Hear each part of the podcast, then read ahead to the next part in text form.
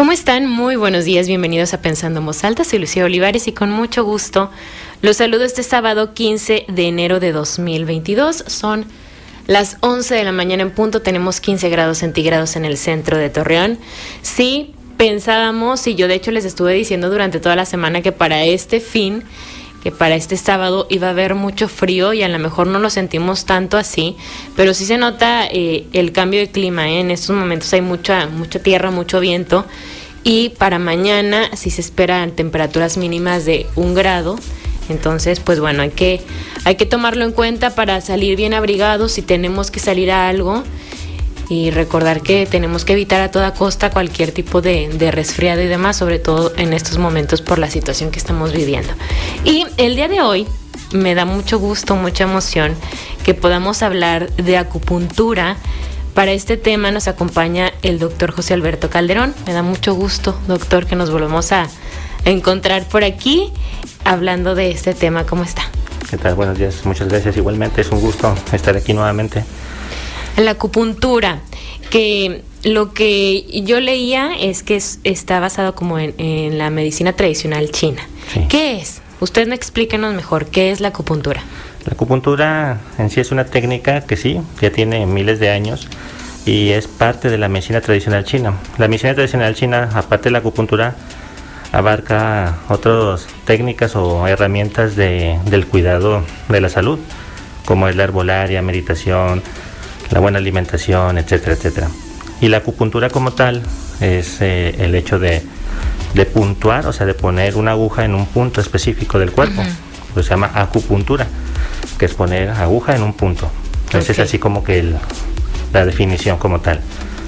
Y pues el, emperador amarillo, hace miles de años, el, el, emperador amarillo se le conocía, porque soy muy nombre para los, para los para los nombres, soy muy malo para los nombres chinos, pero así se le conocía. Él fue el primero que describe en su libro que se llamaba Medicina Interna del Emperador Amarillo, el libro de Medicina Interna del Emperador Amarillo, ahí donde describe por primera vez que existe una, red de meridianos o canales de energía en todo nuestro cuerpo y que la afectación de esos, de esos canales o meridianos este, es lo que nos, lo que nos da la, alguna enfermedad. Entonces poniendo una aguja en un punto específico es este, lo que nos permite que la energía fluya y eso ya nos ayuda. O sea, esos puntos es como de energía, tal cual. tal cual. Ok, y se utiliza como, como complementario o, o, por ejemplo, la acupuntura puede ayudarme con algún problema de salud que yo pueda tener cualquiera que este sea, o hay algunos que sí se pueden tratar con acupuntura y otros que definitivamente no. En general se tratan todos, los, todas las enfermedades, porque de hecho la medicina china ve la enfermedad como un desequilibrio del cuerpo. Entonces cualquier enfermedad, sea física, mental o incluso energética, porque la acupuntura se basa en la energía del cuerpo. Entonces puede tratar enfermedades tanto psíquicas como físicas. Y de todas, metabólicas, endocrinas. Por ejemplo, ahorita se utiliza mucho para dolor. Este, la acupuntura dejó de ser ya una, terapia alternativa, es, es parte de la medicina. O sea, en China, por ejemplo, los hospitales, así como tienen su, su área de de ginecología, de pediatría, tienen su área de, acupuntura. acupuntura. Pero es un tratamiento complementario, es decir, si una persona tiene un problema de salud, puede tratarlo con acupuntura a la par de algún otro tipo de, tratamiento. Así es, por supuesto, y eso es importante. Si, si, alguna persona tiene un padecimiento y acude con su médico y este se le prescribe medicamento o algún tipo de tratamiento específico, se puede complementar con la acupuntura. La acupuntura no se contrapone con, con este con ningún tratamiento médico. Ok. Y lo que sí es que hay patologías, perdón, hay mm, procesos como el embarazo, por ejemplo, donde se creía que no se debía de aplicar acupuntura. Y es cierto, hay puntos que no se, no se deben de poner durante el embarazo, porque pueden estimular las contracciones uterinas y si el embarazo es muy temprano sí puede provocar algún problema. Pero este, en general hay otros puntos que no afectan la motilidad del útero y se pueden aplicar. ¿Cómo es la, la preparación, doctor, para poder trabajar con acupuntura? Bueno, lo primero yo creo que es este hablar con el paciente, explicarle qué es el procedimiento de acupuntura. Las agujas de acupuntura, a diferencia de las jeringas, porque todo el mundo asocia un piquete de acupuntura con una inyección. Dice, no, me va a doler como las inyecciones. Y pues no, no es así, porque las agujas de acupuntura todas son mucho más delgadas. Hay de diferentes tamaños en cuanto a lo largo, pero el grosor por lo regular es delgado y la aguja no tiene una terminación en la punta en bisel, que es así como más cortante como las jeringas.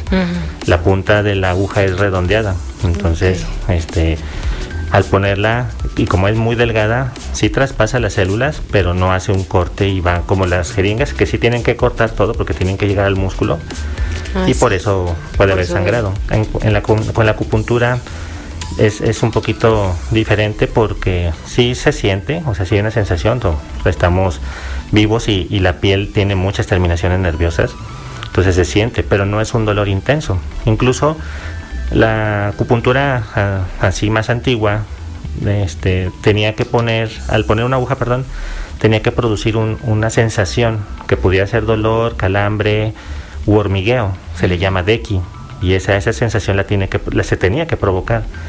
Ya actualmente, por ejemplo, mi maestro era muy insistente en de que la acupuntura actual no tiene por qué ser dolorosa, o sea, de hecho tiene que ser cómoda para el paciente. Y por eso también en algunos spas se utiliza acupuntura como parte de la relajación, quita contracturas musculares. Por ejemplo, ya dentro de la especialidad de anestesiología y la subespecialidad de, de, dolor, de las clínicas de dolor, ya se está utilizando también la acupuntura. Para por ejemplo, en su caso, usted como, como médico, ¿tiene que ser un médico quien trabaje la acupuntura? Aquí en México es de preferencia, pero realmente este, los pueblos chinos donde se enseñan acupuntura es una enseñanza tradicional, o sea, se, se pasa de padres a hijos y este incluso la, la, isla, creo que se llama Okinawa, no me acuerdo exactamente el nombre, pero donde fue donde se desarrolló más ampliamente, se transmitía de padres a hijos y era este como como ritual ¿no? de enseñanza. Este era parte del, del proceso de, de, padre con hijo junto con el kung fu o alguna arte marcial. O sea, eran cosas que se aprendían porque eh, los primeros médicos que aplicaban acupuntura que se conocían como los médicos descalzos, porque ellos andaban de pueblito en pueblito dando la, este, aplicando los tratamientos, eh, era de manera gratuita, entonces podía cualquier persona aplicarla, incluso en ellos mismos, para sanar. Nada más que como se convierte en un proceso donde se tiene que aplicar agujas, tiene que haber procedimientos de cuidado, porque las agujas no se ponen las mismas, o sea, son agujas que son desechables. Claro. Se tiene que llevar un procedimiento. Bueno, en el área médica tenemos recipientes para, para transportar las agujas y llevárnoslas a, o sea, para su disposición final son objetos punzocortantes, no se tiran en la basura regular, porque pues ahí después los que se encargan de recolectar la basura pues van a tener un accidente, entonces esos, esos procedimientos simplemente se pueden enseñar. Sí se requiere, por supuesto, un conocimiento pues de, de del cuerpo y, de esos de esos puntos que nos decía eh, energéticos, energéticos para saber dónde colocar pues cada cada aguja, ¿no? Que yo creo que allí es donde pues se requiere eh, esta preparación. Ah, claro, sí, hay muchos libros, este, las enseñanzas que se daban era primero de anatomía para saber nuestro cuerpo y qué parte de nuestro cuerpo era donde se, se ponen los puntos. Después, cada clan y cada, cada país o cada estado generaba diferentes técnicas. La acupuntura tradicional es tesoro nacional en China y es patrimonio de la humanidad actualmente. Entonces ya eh, cada, por ejemplo, hay una acupuntura coreana que es en la mano, por ejemplo, que es en la pura mano. Eso es muy padre porque todos los órganos y es una... Eso sí es cierto, que dicen que la mano, y también dicen del pie, ¿no? Sí, esas son áreas de reflexología, por ejemplo. Y sí es cierto que, o sea, porque hay muchas imágenes que luego a mí me ha tocado ver en internet, eh, que, que, ponen una mano o un pie y que señalan así como ciertas zonas y que dices, bueno, aquí está el hígado, aquí el corazón se, asocia mucho eso. Este, en la acupuntura coreana la diferencia es que los meridianos, como se, se transportan en el cuerpo, ah, se, asocian a la mano y son meridianos, no tanto como áreas como en la reflexología. La reflexología sí hacen masaje, este, que también es otra técnica, la digitopuntura que es un poquito tal vez eh, menos efectiva que colocar una aguja este, o calor, porque ya en algunos en algunos tratamientos este, se pone la aguja y se pone, por ejemplo, una moxa, que es como una especie de carboncito. Se calienta el rojo vivo, se pone sobre la, aguja para generar, eh, porque los tratamientos son para exceso de energía o para falta de energía, porque eso es lo que provoca la enfermedad. Entonces, si nosotros queremos dispersar, por ejemplo, un punto doloroso, algo que está inflamado, que es un exceso de energía, ahí se pone solo la aguja, que es frío, por ejemplo. Se pone y dispersa la energía, entonces desinflama. En cambio, la, si necesitamos algo que hay palidez o hay debilidad, necesitamos meter energía, se pone la aguja o se pone la pura moxa en el punto para calentar. No toca la piel porque obviamente generamos una quemadura, pero se puede. Y si ponemos en la espalda, por ejemplo, dejamos la moxa así en esta cajita que trae aquí una telita. Para que no caiga la ceniza y se deja un tiempo específico para que genere calor y vaya metiendo energía. O sea, es falta o exceso de energía. En los puntos específicos. De hecho, el, diagnóstico por acupuntura no es tan diferente, aunque tienes unas diferencias muy, muy considerables con el diagnóstico que hacemos, por ejemplo, en medicina. Nosotros tenemos que ver primero el síntoma. Si el paciente llega diciéndonos me duele aquí, me duele acá, pues checamos. Pero, por ejemplo, las técnicas de diagnóstico chino se basan en los pulsos, se, basan en la lengua, se basan en el iris, se basan en el oído. Vemos diferentes aspectos que nos pueden decir. Incluso los síntomas se asocian a un órgano específico. Por ejemplo, si tengo problemas en la vista o tengo problemas en mi ojo, el ojo es la ventana del hígado. O sea, él nos enseña que el hígado es el que está enfermo. Entonces tratamos el meridiano del hígado, por ejemplo.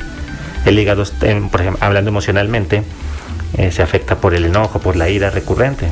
Entonces tenemos que tratar, si una persona es iracunda o siempre está molesta, pues podríamos saber que, su órgano de choque que está sufriendo ahorita es el, hígado y por ende sus meridianos o alguna de sus, este, de sus ventanas, por ejemplo, los sentidos son, son consideradas las ventanas de cada órgano, pero también el hígado se encarga, eh, por ejemplo, su tejido con el cual también nos damos cuenta que está enfermo el cuerpo eh, son los ligamentos. Entonces, si tenemos dolores articulares, este, que me crujen las articulaciones, o traigo muy, un dolor de espalda recurrente o dolor de rodilla, podemos asociarlo, si es ligamentario, a, aquel hígado. Al hígado. Wow, me encanta. Qué interesante.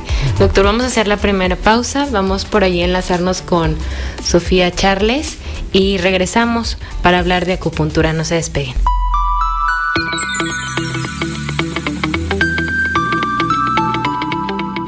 Seguimos pensando en voz alta, soy Lucía Olivares. Estamos platicando con el doctor José Alberto Calderón sobre acupuntura. Ahorita nos estaba mostrando las agujas, que ya nos decía que a diferencia de, la asociación que tenemos de aguja con, con piquete, con inyección, no tienen esta terminación puntiaguda, sino que son más, delgaditas y, redonditas. y, y, fascinada, doctor, con, con todo lo que nos está explicando de de, la unión también que existen de, de, distintas partes del cuerpo, órganos con otros, ¿no? Que a veces pensamos que, y es que se nos olvida como la, la perfección de, del cuerpo humano, ¿no? Y cómo estamos todos ligados. Creemos que si tenemos un dolor en el oído, bueno, ese es el oído y nada más. Que si tenemos un problema en el ojo, es el ojo y nada más.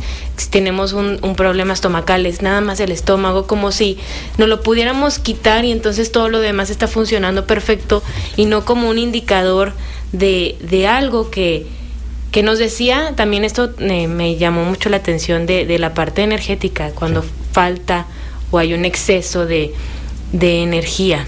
Sí. ¿Qué más? ¿Qué más se puede trabajar con la acupuntura? Bueno, con la acupuntura se puede trabajar, este, por ejemplo, que hablábamos de enfermedades emocionales o psíquicas, hay puntos este, que podemos determinar eh, en cuanto a si algún órgano está fallando o si el síntoma del órgano nos, nos ayuda a determinar si hay una emoción que es recurrente en la persona. Eh, otra comentaba del hígado que es el enojo, pero por ejemplo la tristeza es al pulmón. Entonces el pulmón es un órgano que se está afectando en la actualidad mucho. ¿Por qué?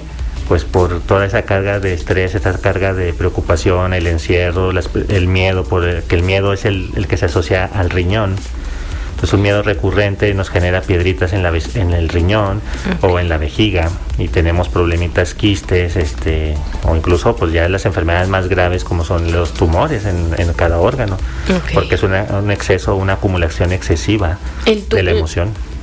Ok, entonces eh, los tumores serían una acumulación de emoción. De emoción o del, exceso de energía en un órgano en específico. Ok.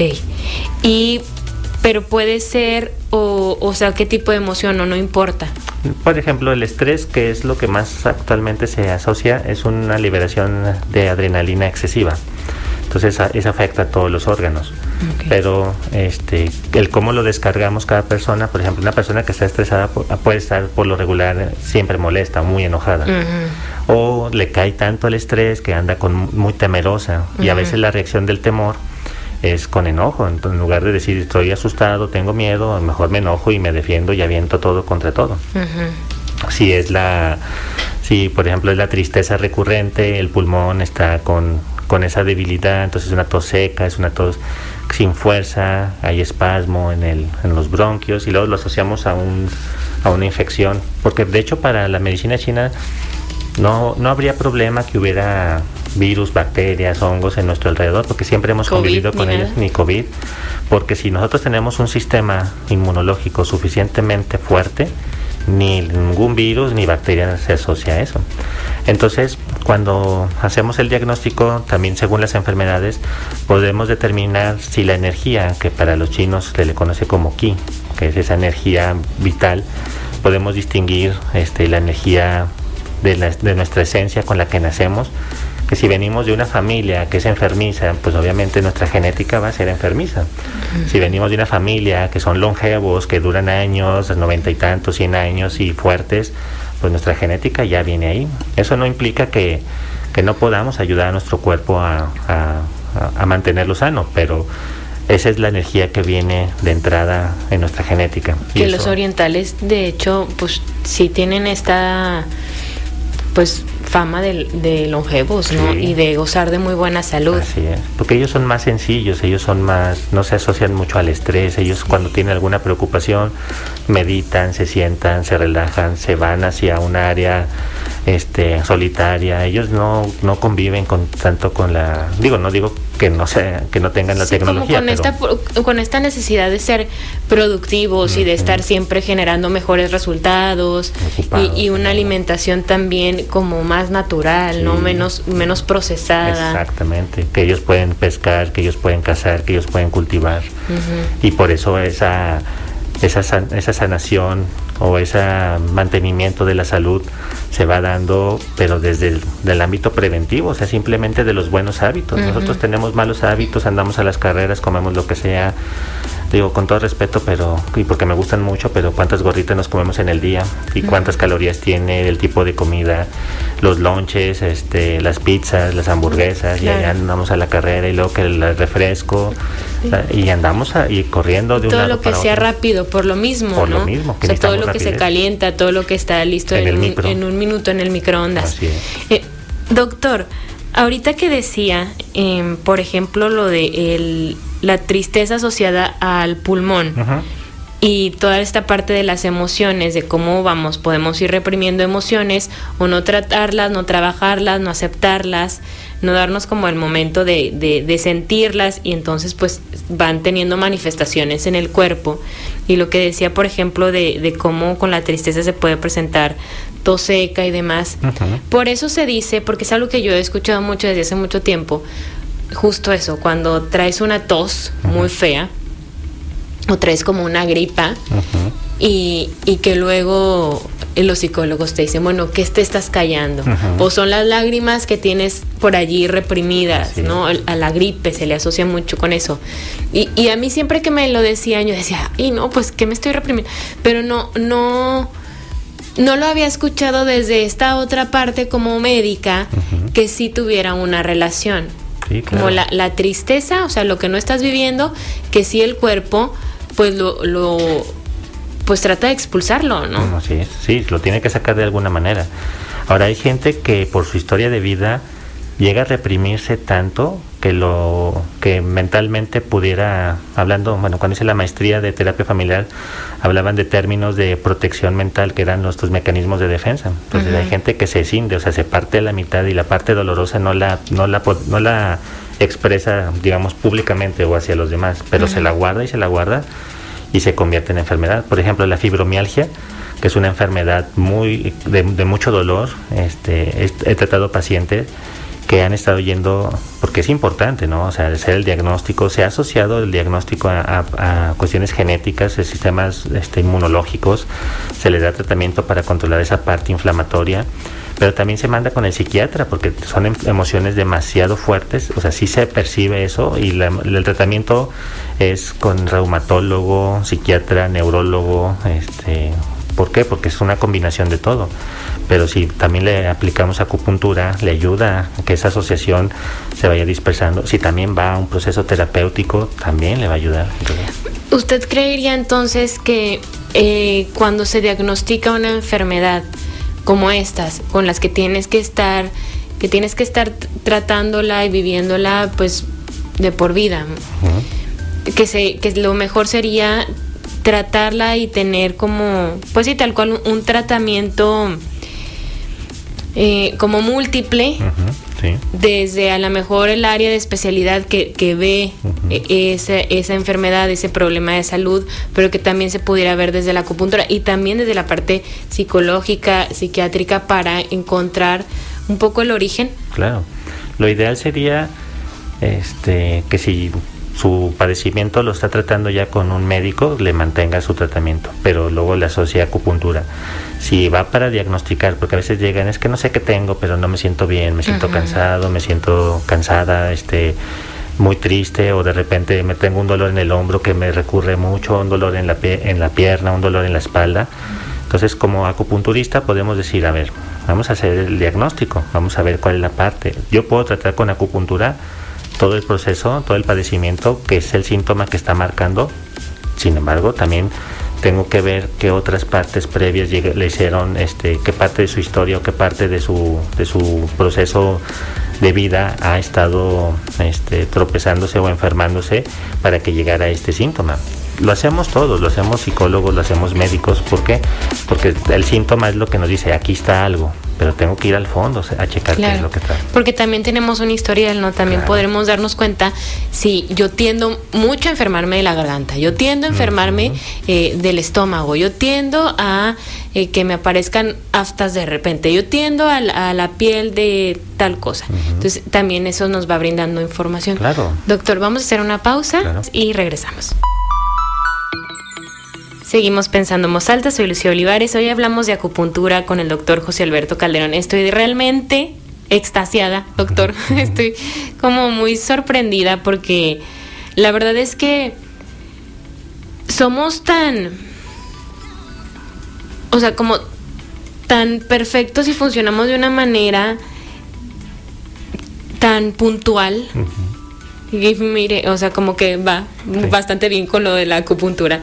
o sea, como tan, tan puntual y, y, entendernos desde un todo, ¿no? Desde lo que yo estoy sintiendo y, y cómo esto, o sea, me imagino que usted, por lo que me estaba platicando, por ejemplo, de, de, la artritis, de cómo podemos ver, yo creo que todos conocemos a, personas que tienen ya deformidad en, sus, en sus dedos, en sus manos y, me comentaba el doctor que está asociado con el enojo. O sea, cómo a lo mejor desde tener al frente a una persona, o sea, por su físico, podemos hasta notar gran parte de, cómo se vive esa persona, más allá de los hábitos, porque pues eso puede ser eh, tal vez evidente desde lo que no es, no es genético, pero pero sí a lo mejor si una persona muy estresada, si es una persona muy reprimida, muy miedoso, eh, que tiene mucho la tristeza, que, que luego, eh, pues sí, está como molesto o como esta actitud combativa ante la vida, que luego pareciera que la presencia luego de la enfermedad nos hace más combativos ante la vida porque lo sentimos como, y aparte de todo lo que me pasa, estoy ahora enfermo, estoy ahora enferma, entonces más me enojo y no detecto como cuál es el origen para yo mismo encontrar una forma de, de sanación, ¿no? O de vivir, pues de vivir mejor. Claro. Sí, porque si no cortamos esa emoción la, la tenemos, si, si no hacemos esa introspección, si no hacemos ese análisis de nosotros y decir, a ver, lo que nos afecta del exterior lo podemos este, evitar primero estando sanos yo por dentro. Que también el, ese, ese esquema del yin y del yang, donde blanco con una semillita negra y negro con una semillita blanca, que nos habla de que no es todo absoluto, es, no es absoluto, es, es la relatividad, es esa parte de, de la del equilibrio que se debe tener, que no todo lo malo es malo ni todo lo bueno es bueno, este, totalmente bueno, totalmente malo. Y ese equilibrio donde podemos tenerlo, donde lo exterior no tiene por qué influirnos totalmente, sí tenemos cosas que podemos dejar entrar de nuestro exterior y cosas de nuestro interior que podemos externalizar.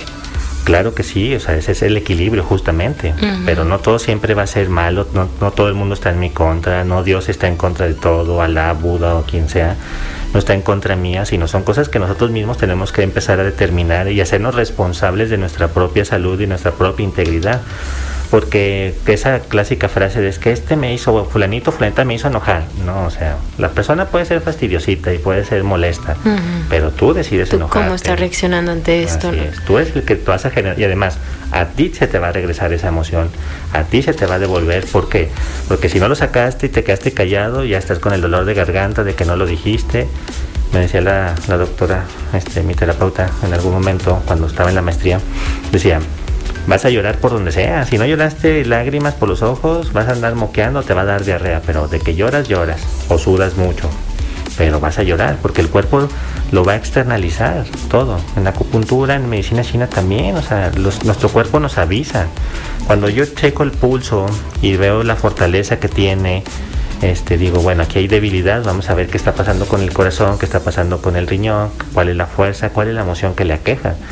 Si veo la lengua que está de tonos secos, está amarillenta o blancuzca, digo, bueno, ¿qué está pasando con, con, mi vaso, con mi páncreas? ¿Qué está pasando con mi estómago? La asociación de la nutrición con los músculos también, ¿qué me está pasando? Yo puedo definir, no soy adivino porque dicen, no, es que usted es brujo, no, no es que sea brujo. O sea, si, pues, si vemos la historia y conocemos todas estas herramientas terapéuticas de acupuntura, médicas te puedo decir que por aquí puede ser, dice, no, sí, cierto, por ahí va. Bueno, pero tú ya tu historia es muy individual.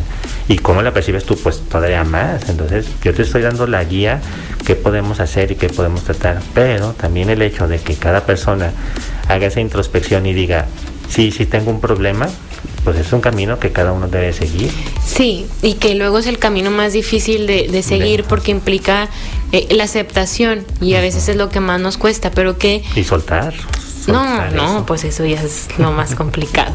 Pero doctor, que, que la verdad es que qué interesante que, que tenga esta preparación como médico y aparte la, la, maestría en terapia familiar, porque eso da una visión mucho más amplia de lo que se puede estar tratando, porque no nada más estoy tratando un cuerpo, estoy tratando ya a una persona. Un individuo, sí, individual. Estoy tratándote a ti que vienes a este mundo con este cuerpo, ¿no? Y que estamos ligados. Entonces allí la, la atención realmente es, es, es, completa, que creo que eso, híjole, pocas veces se da.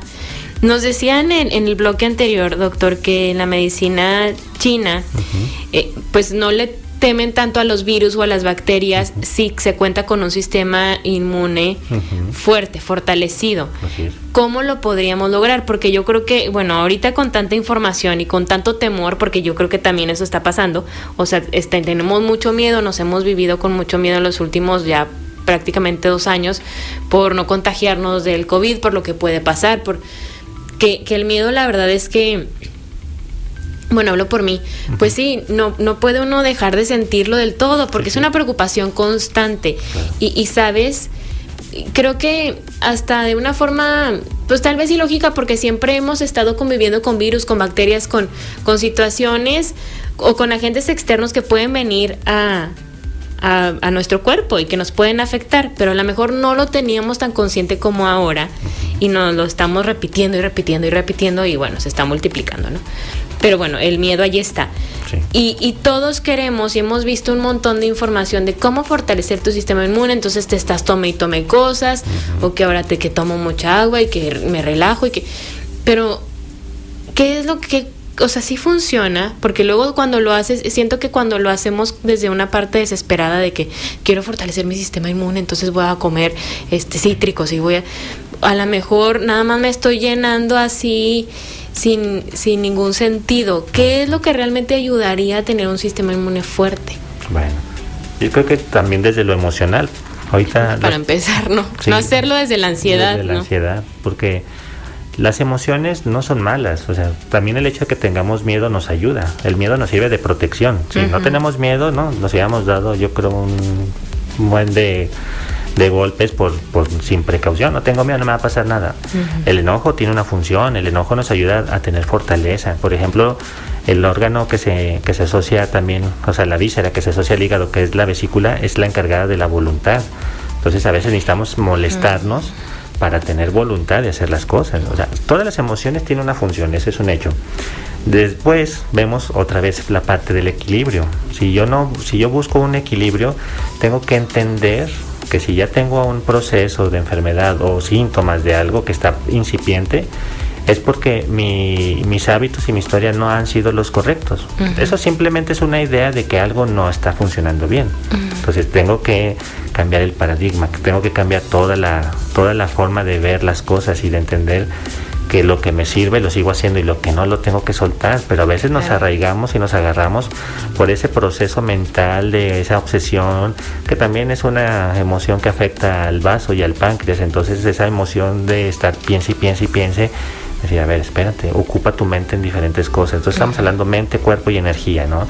Si yo me, enfrasco mucho en un pensamiento, voy a generar una energía en un solo órgano y eso me va a inflamar. Y los otros van a estar vacíos, los otros van a estar con carencia. Entonces tengo que fortalecer uno, dispersar el otro para equilibrar. Mentalmente es, dejo de pensar tanto, ocupo mi mente en otra cosa y listo como menos alimentos que me pueden inflamar, que son todas las jantinas, que son todos los que son este asados o fritos o en aceite, carbonizados y como más comida horneada, comida cruda, la comida cruda este me decía mi terapeuta actual Alejandro me dice, hay que comer cosas crudas, Beto, porque esas cosas crudas son las que te dan energía. Las cosas que están muy cocinadas ya no tienen energía. Mm. ya están cocinadas. Tiene mucho Así es, entonces come cosas crudas. No podemos comer carne cruda porque esa sí nos hace daño, pero podemos comer verduras crudas, hacer una ensalada y equilibrar. Y luego son cosas frescas, son cosas que nos desinflaman, son cosas que nos bajan el calor del cuerpo, porque los chinos veían los órganos también como, como elementos. El fuego, el metal, el agua, la tierra. Entonces, por ejemplo, si yo quiero bajar el fuego, que el fuego es el corazón, ¿sabe? mi taquicardia, estoy acelerado y eso consume, porque el cerebro es, es parte de, los órganos que el riñón nos ayuda, pero es el pozo máximo de ese, según ahí el, el nombre, donde llega toda la energía, donde cae toda esa fuerza pero si el corazón está consumiendo todo, me va a quemar la tiroides, va a tener hipertiroidismo y luego me va a quemar el cerebro y voy a estar con ansiedad pero porque el hígado es la madera, entonces la madera me está aventando más al fuego, entonces consume, entonces ¿qué le he hecho? Pues échale riñoncito, ponle agüita, come, bájale, este, fortalece tu riñón y bájale al hígado para que el corazón se calme. Y esas cosas las tenemos que ir haciendo como parte de todo mi equilibrio. Wow, qué increíble. Doctor, entonces, bueno, regresando al tema de, de la acupuntura. Entonces, por ejemplo, yo voy con usted y le digo, bueno, traigo un dolor muy fuerte en, en, la espalda o, traigo, no sé, problemas de colitis o en la garganta o en el oído o en lo que sea. Cuando esto me siento muy ansiosa y luego de como de, de hacer una evaluación, un diagnóstico, ya se define dónde colocar las agujas. De primera instancia, por ejemplo, si llega con dolor y mi, si mi problema es el dolor, ok, pongo una aguja para dispersar el dolor exactamente en, la el zona punto. donde dice que le duele. Así, me duele la espalda, ok. Y ya se relaja muy padre. Pero luego digo, ¿qué parte de la espalda? Porque el meridiano de vejiga es el meridiano más desde la cabeza y termina en los pies, pero pasa por la espalda y tras se divide en dos, en dos ramas hacia cada lado, entonces son muchos puntos. Es el punto más, es el meridiano más largo, el más grande, el que tiene más puntos. Pero eso se encarga también de los órganos internos. Entonces, si yo la espalda alta, puedo suponer que puede ser un problema de pulmón, hay que fortalecerlo. Si es la espalda baja, puede ser del riñón, ya si es más abajo, pues ya vemos, porque cada punto también tiene una función específica de tratamiento. Ahora, si quiero más intensidad, hay técnicas diferentes. Por ejemplo, la de Master Tung, que no es este la acupuntura tradicional, aunque muchos puntos son parecidos. Yo tengo un problema de que la glucosa está muy alta. Pongo los tres emperadores, el, de, emperador del cielo, el de la tierra y el emperador humano, que son puntos que son de vaso y el vaso se encarga del páncreas, entonces pues ya me ayuda a calmarlo. Pero traigo dolor de rodilla y el punto 9 de rodilla que está por aquí cerquita es el que se encarga también del, de, la, de la sangre, el mar de sangre. Entonces ya vamos viendo si también tiene varices y también está afectado de su espalda.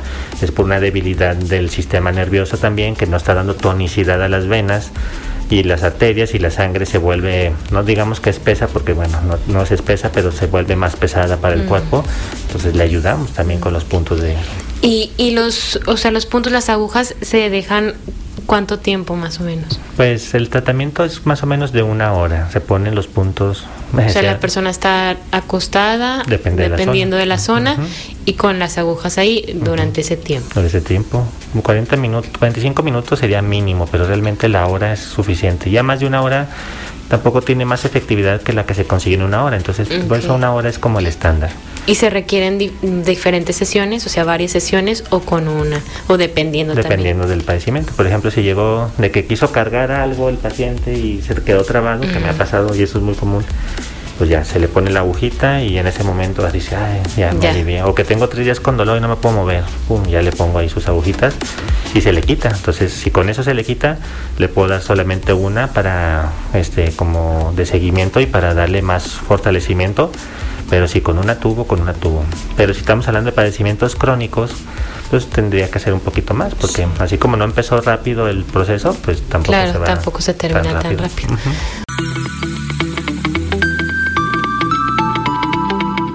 Seguimos pensando en voz alta, soy Lucía Olivares, hablamos de acupuntura con el doctor José Alberto Calderón. Ya estamos prácticamente por terminar, doctor, pero yo quiero dejarle el micrófono para para que nos diga cómo, cómo podemos cerrar y esto que me comentaban fuera del, del aire, de cómo la medicina occidental sí es muy individual y la medicina oriental pues está basada en como la totalidad. Así es. Sí, la individualidad de cada, focalizarnos en, en algún dolor, en alguna parte, en alguna zona del cuerpo, a veces nos, nos ciega hacia todo lo del contexto completo. Este, si yo trabajo la mente, pues igual te mando con el cardio para que cheque tu corazón y te mando con el nefrólogo para que trate tu riñón. Y eso no es que sea malo, lo que pasa es que cada especialidad tiene que ser, pero una persona que tenga que ir con cada uno de los especialistas, cuando ya hay una patología, se les hace complicado a veces, hasta económicamente. Si nosotros vamos hacia la, hacia la totalidad y vemos que nuestro individuo está totalmente, o sea, algo le está pasando en su totalidad, podremos darnos cuenta que, que esa interacción que hay entre todos nuestros órganos energéticamente, mentalmente físicamente, este, lo podemos tratar con esa prevención, con ese equilibrio que tenemos que tener. Mente, cuerpo y energía siempre tienen que estar equilibrados y, y todos nuestros órganos van a, van a recaer en una salud porque si, veo que, traigo una piedra en el riñón y que mi, estómago está inflamado, tengo reflujo, pues bueno, hay que checar que hay algo que está pasando. ¿Qué tal si es ese miedo que me está afectando, ese coraje que me está este, dando de más eh, energía? Siempre estoy hasta con insomnio, no le permito, porque también cada órgano tiene un tiempo para recuperarse en el día. Pues, también tendríamos que darle ese tiempo. Si no duermo, ya mi pulmón y mi hígado no descansaron, no, se, no sanaron. Entonces voy manteniendo ese, ese estilo de, vida que, se hace este, riesgoso para la salud. entonces el descanso, por ejemplo, ahí el, dormir es importante para la recuperación de los, de los órganos, ¿no? Sí, el dormir, el comer bien, el hacer ejercicio, el sentarse a meditar, el convivir con personas, porque también somos seres individuales, pero que vivimos en sociedad siempre y esa interacción interna y externa se tiene que dar. Entonces, este, tiene que estar bien nuestro ámbito social, nuestro ámbito físico, nuestro ámbito mental, el ámbito interno y el ámbito familiar, de pareja, de con los hijos, con todo. Es un equilibrio total y eso es lo que nos va a dar nuestra salud. Que cómo, que cómo cuesta ¿eh? el, el buscar el equilibrio. Se dice mucho y luego es a la, a la conclusión a la que por lo general llegamos y, y que es lo más, me parece, bueno, desde mi punto de vista, que es lo más complicado, porque a veces nos podemos obsesionar con hacer ejercicio, nos podemos obsesionar por comer bien, nos podemos obsesionar por eh, ser muy buenos en nuestro trabajo, nos podemos, eh, o ser muy sociales y muy amigueros, pero encontrar el equilibrio allí es como la, la fórmula o la ecuación perfecta que nos puede llevar justo a, a vivir en salud.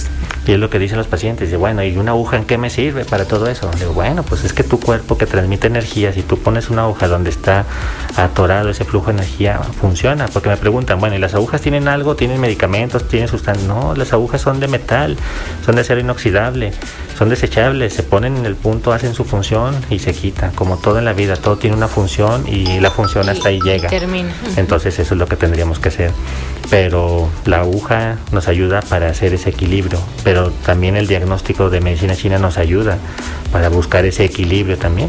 Y mentalmente yo trato en terapia, que veo pacientes en terapia, también se le pone agujitas en su oído que les ayuda con algunas emociones, porque la acupuntura, la auriculoacupuntura, que es otra zona también muy general, que se puede, como la mano, que también podemos tratar to- muchas enfermedades con la pura oreja sin poner agujas en el cuerpo o con la cranioacupuntura, es poner la agujita para las cuestiones mentales, físicas y energéticas O sea, la mano, el pie y también en la oreja. en la oreja. sí. Ahorita me cuenta eso. Sí, claro. Eso ya luego se los platico, porque nos tenemos que ir.